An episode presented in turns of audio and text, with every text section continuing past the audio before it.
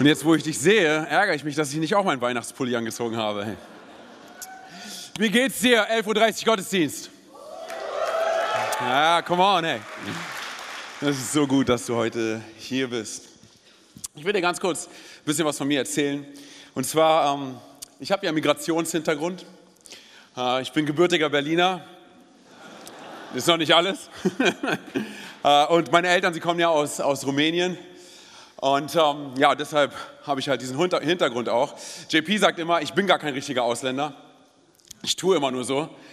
Vor allem dann, wenn, wenn ich nicht richtig Deutsch rede, dass ich das so als Ausrede benutze. Aber dann sage ich zu ihm, hey, du bist nur neidisch, dass du nicht so exotisch bist wie ich. Aber er kommt ja aus Uelzen. Ist ja hinter Narnia irgendwo, oder? Uelzen. Gesundheit. Auf jeden Fall. Auf jeden Fall. Hey, ähm, ich bin in diesem rumänischen Haushalt sozusagen aufgewachsen und ähm, ich habe echt viel gelernt, so von der rumänischen Kultur. Aber eine Sache, die hat sich wirklich in mein Gehirn reingebrannt. Und ich weiß nicht, wie du aufgewachsen bist, was für ein Typ du bist, was für eine Kultur ihr zu Hause gehabt habt. Aber wenn du als Kind von rumänischen Eltern aufwächst, mit rumänischer DNA und rumänischen Wurzeln und rumänischen Genen, dann lernst du vor allem eine Sache. Und zwar, wenn es darum geht, Besuch zu bekommen, und dabei ist egal, ob eine Person zu Besuch kommt oder 100 Leute zu Besuch kommen. Es gibt immer wieder den gleichen Plan, die gleiche Diskussion. Und zwar, es geht um das Thema Essen. Das ist kein Spaß. Und es geht nicht nur um das Thema, was wir essen, sondern was alles gekocht werden muss, wie viel wir kochen müssen. Und ich übertreibe nicht, ich erinnere mich an Familienfeste, die wir gehabt haben. Da wurde meine Großmutter extra eingeflogen und sie hat jeden Morgen bis zu dem Familienfest mit meiner Mutter morgens in der Küche gestanden und sie haben gekocht. Ich bin zur Schule gegangen, sie haben gekocht. Ich kam wieder von der Schule, sie haben gekocht. Und dann am Tag des Festes hat das Essen nicht nur gereicht für die Leute, die da waren, sondern wir hätten locker, locker noch einen Monat lang unsere ganze Nachbarschaft verpflegen können mit Essen. Das ist kein Spaß. Und wenn du als Kind so aufwächst, denkst du, das ist bei allen Leuten so. Bis ich dann irgendwann mal bei meinem deutschen Freund zum Geburtstag eingeladen war, und ich erinnere mich, es gab nur Wiener Würstchen mit Kartoffelsalat. Und ich bin nach Hause gegangen. Ich bin nach Hause gegangen und ich sagte, ey, wir sind alle satt geworden. Es hat gereicht. Dann, wenn, wenn, als ich so Jugendlicher wurde, so, dann hat es angefangen, mich das zu nerven. So, ne? Aber du musst dir vorstellen, und auch hier, ich übertreibe nicht, es ist die Wahrheit, was ich erzähle. Und zwar, wenn ich eingeladen war zu einem Familienfest von unserer Familie, ich war immer der Junge, der danach mit Töpfen mit Essen nach Hause gehen musste. So, wir sind in Berlin, okay? Ich hatte einen Eastpack, also einen Rucksack, und da waren Töpfe mit Essen drin, okay? Und ich musste durch, durch in der U-Bahn, im Bus sitzen, in der Tram und überall roch es nach Essen und alle wussten, ich bin's. So jetzt, wo ich äh, selber Familie habe und ich erwachsen bin ähm, und Kinder habe, merke ich Folgendes. Und zwar, dass ich der Typ bin, der meine Frau bis zum Limit stresst und frustriert, wenn wir Besuch bekommen. Und zwar, ich bin der Typ, der in die Küche geht und sagt, äh, Schatz, meinst du, das reicht? Und dann denkt sie sich nochmal schnell was aus und kocht noch was. Und danach, ich sagte, wie es ist, ey. wir haben Essen für eine ganze Woche. So, wir, wir kommen einfach aus verschiedenen Kulturen. Meine, meine, Frau ist ja Deutsche und wie gesagt, ich bin halt Rumäne ein Stück weit. Und ähm, es ist halt so, dass wir uns aufeinander irgendwie einspielen mussten. Und ich erinnere mich da an diese eine Geschichte. Hey, wir haben sozusagen, oder beziehungsweise meine Familie hat ihre Familie zu Kaffee und Kuchen eingeladen. So was denkst du, was es gibt, wenn du Kaffee und Kuchen hörst? Oder? Normal, Kaffee und Kuchen. Na, nicht bei uns. Hey. Bei uns gibt es ein spätes Mittagessen, dann gibt es Kaffee und Kuchen, dann gibt es ein Abendessen und es ist völlig egal, ob du davor schon Mittag gegessen hast oder nicht. Du isst. Und du darfst auch nicht davor auschecken. Du musst bleiben. Und dir wird immer mehr auf den Teller gepackt. Ob du fragst oder nicht, da wird immer mehr raufgemacht. Und ich erinnere mich daran, meine Frau, sie, sie, hat, sie hat einen Punkt erreicht gehabt, wo sie wirklich, sie war satt. Okay? Sie konnte nicht mehr. So, ne? Und sie hat zu mir rübergeschaut und sie meinte, ich kann nicht mehr. Sie hat noch aus Freundlichkeit gegessen. Und ich habe mir Spaß daraus gemacht und meinte, meine Frau möchte noch mehr. sie hat mich angeguckt mit einem bitterbösen Blick. Ich werde es niemals vergessen. Mit einem bitterbösen Blick. Und sie meinte zu mir, Antonio, Wirklich, da merkst du schon, dass sie wütend war. Die Lippen waren schon so zusammen. Antonio, hör, ich kann es gar nicht, hör auf. Kennst du das, wenn du deinen Partner so lange ärgerst, bis du noch du lachst? Eine Sache muss ich euch noch erzählen, was ich neulich gemacht habe. Meine Frau hat, meine Frau, sie hat zu Hause gesaugt. Und ich dachte, ich mache einen blöden Witz. Ich meinte zu ihr, hey Schatz, cool, ich wusste gar nicht, dass du weißt, wie das Gerät funktioniert. Oh, entspannt euch, hey, wir lieben uns. Ich glaube wirklich, Alinas Leben ist lustiger durch mich. Auf jeden Fall, warum erzähle ich das? Und zwar, weil ich Folgendes festgestellt habe. Und zwar, ich bin in dieser Kultur geprägt worden. Das heißt, auch heute noch bin ich immer noch der Typ, der immer das Ganze haben möchte. Ich möchte ein großes Menü haben. Das bedeutet, wenn du heute mit mir zu, zu Burger King oder zu Five Guys oder Chipotle oder wo auch immer hingehen wollen würdest, dann wäre ich der Typ, der immer das Maxi-Menü nimmt, immer den Maxi-Deal. Okay, ich würde mich niemals zufrieden geben mit einem Sparmenü. Das hört sich schon so blöd an, Sparmenü. Ich will, ich will den Maxi-Deal haben. Und es ist, was ich festgestellt habe, es ist weltweit so. Es gibt, es gibt weltweit Leute, die, wenn sie zum Beispiel sich ein Auto leihen, es gibt Leute, die nehmen den Basis-Deal und es gibt Leute, die wollen den Extra-Deal mit, mit allen Kleinigkeiten haben. Es gibt Leute, die, die wollen Guacamole auf ihren Burger haben und es gibt Leute, die wollen keine Guacamole auf ihren Burger haben. Das ist Avocado, falls du nicht weißt, was es ist, okay? Auch hier in diesem Raum gibt es jetzt gerade Leute, die, wenn sie etwas kaufen, sie nehmen die Garantieverlängerung und andere, sie nehmen nicht die Garantieverlängerung. So das, worüber ich heute mit dir reden möchte, ist folgendes, und zwar den absoluten Megadeal in Anspruch zu nehmen. Das in Anspruch zu nehmen, was Gott für dich vorbereitet hat. Das Ganze, das volle Paket, das ganze Package. Nicht nur ein Teil, nicht nur ein Sparmenü, sondern alles in Anspruch zu nehmen. Ich glaube nämlich folgendes, Freunde. Gott hat mehr für uns als nur, in Anführungszeichen, nur Errettung. Bitte versteh mich nicht falsch. Hey, um in den Himmel zu kommen, brauchst du nur errettet zu werden von Jesus, okay? Und er ist der Weg und er ist die Wahrheit, okay? Versteh mich nicht falsch. Sondern du brauchst nicht getauft zu werden, um in den Himmel zu kommen. So, aber ich glaube, dass Gott mehr für uns zur Verfügung stellen möchte als nur 50 Prozent, als nur 85 Prozent. Er sagt, hey, ich habe 100 Prozent für dich, ich habe so viel mehr für dich als das, was du dir vorstellen kannst. Nimm es in Anspruch. Das bedeutet für mich, ich möchte, ich möchte Rettung in Anspruch nehmen. Ich möchte Taufe in Anspruch nehmen. Ich möchte den Heiligen Geist erleben. Ich möchte Taufe im Heiligen Geist. Ich möchte Wunder. Ich möchte Glauben. Ich möchte Hoffnung. Ich möchte Perspektive. Ich möchte, wenn Gott es mir zur Verfügung stellt, wenn Gott es mir zur Verfügung stellt, dann möchte ich alles. Ich möchte ein Leben in Fülle haben. Oder wenn Jesus sagt, hey, ich habe für euch vorbereitet, ein Leben in Fülle. Stell dir mal ganz kurz vor, nach Gottes Maßstäben, was es bedeuten muss. Kein Auge hat es je gesehen, kein Ohr hat es je gehört, oder? Es sind Dinge, die jenseits unserer Vorstellungskraft sind. Lass mich an einem anderen Beispiel festmachen. Und zwar, ich war neulich für ein paar Tage weg und ich habe meinen, meinen Sohn umarmt und ich habe meine Frau umarmt und mein Kind und habe gesagt, hey, ähm, ich bin jetzt für die nächsten paar Tage weg. Und mein Sohn hat mich gefragt, Papa, bringst du mir eine Überraschung mit? Und ich sagte zu ihm, na klar. Im nächsten Moment habe ich aber gar nicht mehr darüber nachgedacht. Das interessiert ihn aber nicht. Hey, weil er hat Glauben in seinem Herzen, dass sein Vater zu seinem Wort steht.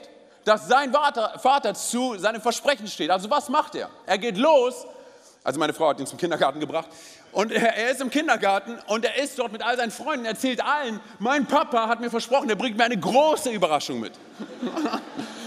Er hat, er, hat, er hat seinen Erziehern erzählt, er hat, er hat seiner Babysitterin erzählt. Er hat es Gott sei Dank meiner Frau erzählt, weil sie hat es mir dann nochmal gesagt und mich daran erinnert.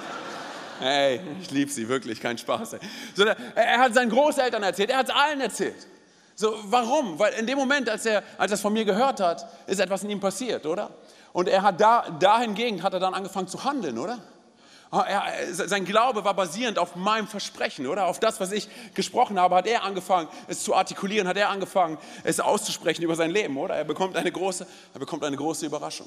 So nun ist es so, hey, und die Bibel spricht davon, dass du und ich, hey, wenn wir schon schlecht sind und nicht perfekt sind und solche Sachen vergessen, oder?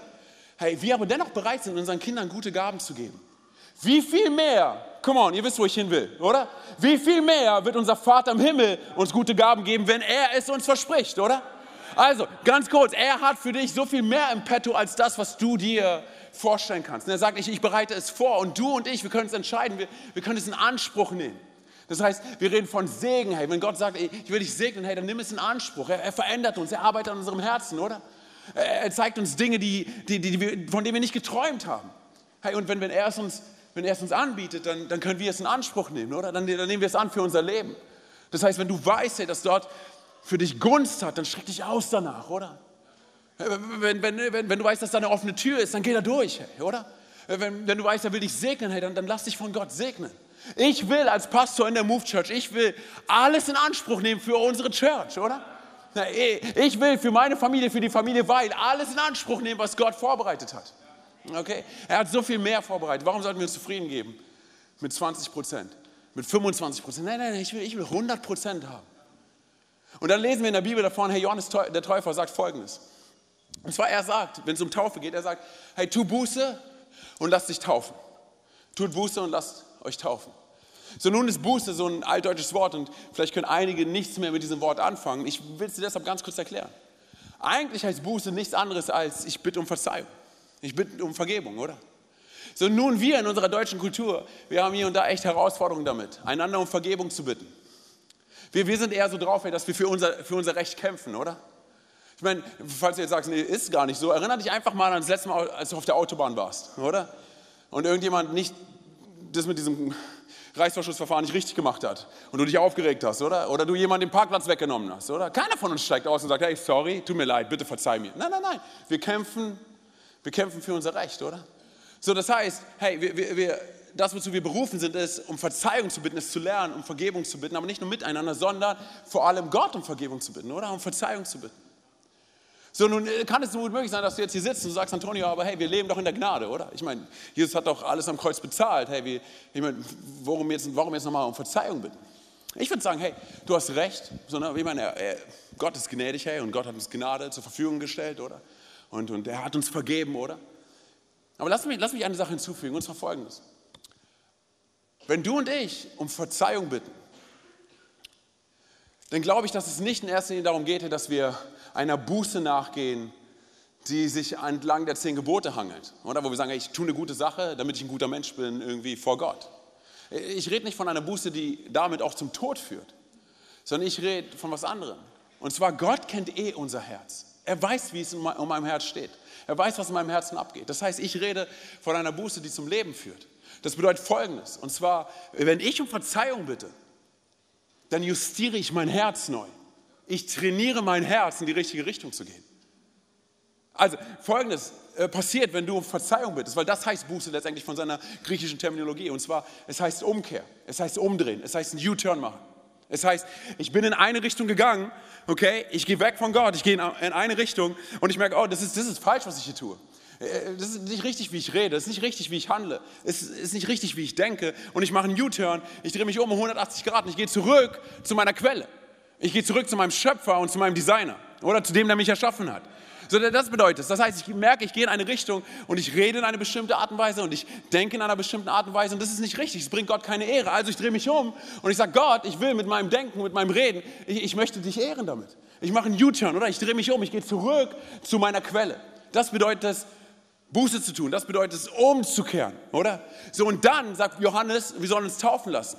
Und das Taufen lassen ist nichts anderes als ein Statement dessen, was in meinem Inneren passiert ist. Und zwar, dass ich mich umgedreht habe und gemerkt habe, hey, das ist was, was ich mache, ist nicht richtig, ich muss zurück.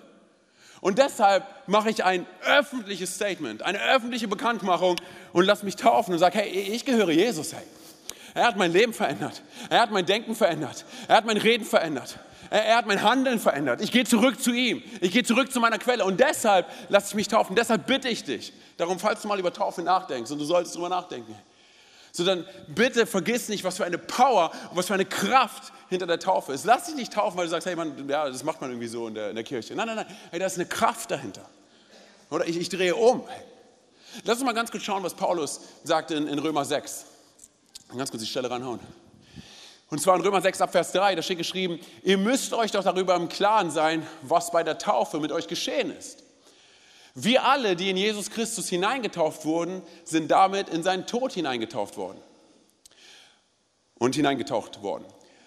Durch diese Taufe wurden wir auch zusammen mit ihm begraben. Und wie Jesus durch die Auferstehungskraft Gottes von den Toten auferweckt wurde, so ist uns ein neues Leben geschenkt worden, in dem wir nun auch leben sollen. Nächster Vers. Denn wenn sein Tod gewissermaßen unser Tod geworden ist, und wir auf diese Weise mit ihm eins geworden sind, dann werden wir auch im Hinblick auf seine Auferstehung mit ihm eins sein. Das gilt es also zu begreifen. Jetzt kommt's. Der alte Mensch, der wir früher waren, ist mit Jesus gestorben. Das bedeutet folgendes: Paulus erinnert uns daran, es ist ein Reminder für uns, oder? Was Taufe bedeutet. Und zwar, ich bin in den Tod Jesu hineingetaucht worden und dann stehe ich mit Jesus auf. In einem neuen Leben. Das bedeutet folgendes: Für mich hat die Taufe ein zutiefst symbolischen Charakter und das ist es, was ich liebe. Hey. Und zwar mir zu vergegenwärtigen, dass ich nicht mehr die Person bin, die ich irgendwann mal gewesen bin.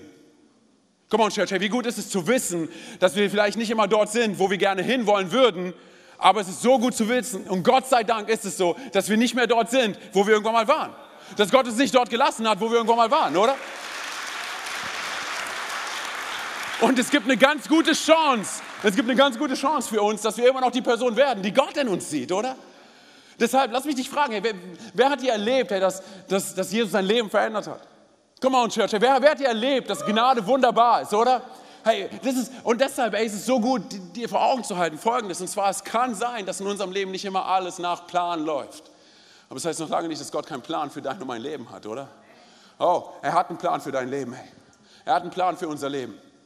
Und der ist so viel größer als das, was du und ich uns vorstellen können. Und dann verstehe ich Folgendes, und zwar, hey, was in Galater 2, Vers 20 geschrieben steht, und zwar, nicht länger lebe ich, sondern wer lebt in mir? Christus, oder? Jesus lebt in mir. Und es ist gut, dass ich nicht mehr dort bin, wo ich irgendwann mal war. Das heißt, ich werde hineingetaucht und stehe wieder auf in einem neuen Leben, in einer neuen Identität oder in einer neuen Schöpfung, mit einer neuen Bestimmung, mit einer neuen Berufung, mit einer neuen Leidenschaft oder an dem Platz, wo Gott mich haben möchte oder er gibt mir einen absoluten Neustart. Und all, all, das, was ich früher gewesen bin, was ich früher getan habe, hey, und all meine Süchte und all meine Zerbrüche und all meine Fehler, hey, ich lasse sie hinter mir. Das ist, das ist tot, hey. Das, war's, okay? Das, das, das interessiert mich nicht mehr. Heißt es jetzt, dass immer alles nach Plan laufen wird? Nein, hey. Heißt es, dass, dass von nun an nie wieder etwas schief laufen wird? Nein. Heißt es, dass du und ich perfekt sind? Nein. Aber, aber, es ist so gut zu wissen, hey, und eigentlich, das ist ein Glaube, das ist mehr als eine Hoffnung, das ist ein tiefes Überführtsein in meinem Herzen, hey, dass der, der in mir lebt, er ist größer als all das, was gewesen ist. Hey, oder? Er ist größer als meine Scham, er ist größer als meine Schande, er ist größer als meine Fehler, er ist größer als all das, was ich nicht tun kann. Er ist so viel größer und so viel gewaltiger. Hey, bitte check mal eine Sache aus, und zwar zu verstehen, dass bei der Taufe so viel Leben im Tod liegt. Oder? So viel Leben im Tod. Was heißt Antonio? Das heißt folgendes, und zwar, wir finden raus, an wie vielen Punkten unseres Lebens, unseres Alltags wir vielleicht sogar sterben müssen, um echtes Leben erfahren zu können. Ich meine folgendes, und zwar, du und ich, wir bekommen ein neues atemberaubendes Leben von Jesus geschenkt, oder? Und es ist, es ist kostenlos, oder? Und dennoch wird es uns alles kosten. In dem Moment, wenn ich sage, Gott, ich gebe dir mein Leben, ich gebe dir mein Sein, ich gebe dir mein, meinen Willen, meine Wünsche, ich gebe dir meine Träume, ich gebe alles in deine Hände, weil ich weiß, du triffst bessere Entscheidungen als ich. Oder? Ich meine, Jesus hat uns ein kostenloses Leben geschenkt und dennoch hat es ihn alles gekostet. Es hat ihn sein Leben gekostet, oder? Er ist am Kreuz für unsere Schuld gestorben und er wurde in ein Grab hineingelegt, oder? Aber wie gut ist es zu wissen, dass das nicht deine letzte Ruhestätte gewesen ist, oder? Wie gut ist es zu wissen, dass wir nicht sagen müssen, Ruhe in Frieden, Mr. Jesus oder? Sondern dass er von den Toten auferstanden ist, oder? Oder? Und folgendes, folgendes habe ich mir dann versucht vor Augen zu halten. Und zwar, er ist ja von den Toten auferstanden, oder? Und, und vielleicht kennst du die Geschichte, du weißt, dass, dass Jesus danach bei seinen Jüngern aufgetaucht ist. Aber seine Jünger, sie hatten sich ja verbarrikadiert in einem Haus. Oder? Sie haben ja die Tür abgeschlossen, weil sie Angst gehabt haben, dass die Pharisäer sie auch umbringen werden. Oder? Sie, sie, sie, sie haben sich versteckt. Und obwohl die Tür verbarrikadiert gewesen ist, ist Jesus einfach bei ihnen in ihrem Haus aufgetaucht, oder? Und das zweimal, oder? Erinnerst du dich dran, hey? Ich meine, ganz kurz, halt dir mal ganz kurz vor Augen, versteh mal, ganz kurz, versuch dir vorzustellen. Du bist bei dem Tod und bei der Beerdigung einer lieben Person mit dabei. Und dann, ein paar Tage später, steht diese Person bei dir im Wohnzimmer. Und sie sagt, Frieden. Oder was ist das, was Jesus gesagt hat? Er sagte, Frieden, Shalom, Shalomchen, hallo, bin wieder da. Nee, oder? Stell dir das mal ganz kurz vor. Und dann dachte ich folgendes, ey. Wir wissen das bei dem Grab, dass der Stein beiseite geschoben worden ist. Und ich dachte folgendes, ich dachte, warum war der Stein beiseite geschoben? Warum war der Stein beiseite geschoben? Wenn Jesus einfach in dem Haus von den Jüngern auftauchen kann, was verbarrikadiert ist, warum war der Stein in dem Grab beiseite geschoben? Ich sag dir warum. Aus demselben Grund, warum Jesus sich hat taufen lassen. Hätte sich Jesus taufen lassen müssen? Sind wir ehrlich? Nein, er ist Gott, oder? Warum hat er sich taufen lassen? Aus demselben Grund, warum der Stein beiseite geschoben worden ist. Für dich und für mich. Weil Petrus und Johannes und all die Jünger, sie sind zum Grab gerannt, oder? Und weißt du, was sie verstanden haben? Wie viel Leben im Tod ist. Sie haben verstanden, was, dass Jesus die Auferstehungskraft in sich selber ist. Weißt du, wofür Jesus bekannt ist? Zu sterben, aufzuerstehen, zu dir zu kommen, in dein Leben zu kommen, dir neues Leben zu bringen, Leben in Fülle. Er sich, dass er sagt, ich stelle mich zu dir, ich lasse dich nicht alleine, ich bleibe bei dir, ich gebe dich nicht auf. Oder zu wissen, hey, dass dieselbe Auferstehungskraft, die Jesus von den Toten auferstehen lassen hat, er aktiviert sie in dir. Er aktiviert sie in dir. Das heißt, es kann sein, dass es verschiedene Situationen in deinem Leben gibt, wo du sagst, hey Mann, die fühlen sich so tot an. Die fühlen sich an wie Sterben. Oh, oh, die Auferstehungskraft Gottes, sie ist in dir. Okay, und du machst dich gerade nur bereit für ein Comeback. Hey. Oder du machst dich gerade bereit für ein Comeback. Es kann sein, dass sich alles tot anfühlt, aber das ist nicht die Wahrheit. Weil der Ich Bin, der ich bin, er ist mit dir. Und er war und er ist und er wird immer sein und er ist immer jetzt. Er ist immer jetzt. Und er sagt, ich bin, ich bin größer als all deine Schar. Ich bin größer als all deine Schuld. Ich bin all das, was du nicht bist. Ich bin mehr als genug. Ich bin dein Gott 2018 gewesen und ich werde dein Gott 2019 sein. Ich bin und ich werde sein. Alles das, was du nicht kannst. Und deshalb sage ich ganz ehrlich, ich entscheide mich und sage, Gott, ich gebe dir meinen Willen, ich gebe dir meine Wünsche, ich gebe dir meine Träume. Bitte gib du mir deine Träume und deine Wünsche und deinen Willen. Hey, weil die sind so viel besser als das, was ich tun kann. Hey, lass uns ganz kurz reinspringen in 2. Korinther 5, Vers 17. Und zwar vielmehr wissen wir, wenn jemand zu Christus gehört, ist er eine neue Schöpfung. Das heißt, es vergangen, etwas Neues hat begonnen. Hey, ich will nichts Altes. Willst du etwas Altes? Willst du etwas Abgestandenes haben? Nein, ich will das Neue haben, was Gott für mich vorbereitet hat. Ich will alles in Anspruch nehmen, was er für mich vorbereitet hat. Ich bin nicht stolz darauf, wer ich war. Ich bin vielmehr stolz darauf, was Jesus aus mir gemacht hat. Hey. Oder? Also das heißt, wir gehen zu Jesus hey, und, und wir bitten um Verzeihung. Und wir sagen, Gott, verzeih mir und vergib mir. Und wisst ihr, was die Bibel sagt? In 1. Johannes 1, Vers 9, da steht geschrieben, wenn wir ihn um Vergebung bitten, dann ist er treu und gerecht. Und er vergibt uns alle unsere Ungerechtigkeit. Das heißt, versteh bitte eine Sache, hey. Da ist keine Kraft in diesem Wasser. Da ist keine Kraft in dem Whirlpool oder in dem See, in dem dich hast taufen lassen. Oder wo auch immer du warst.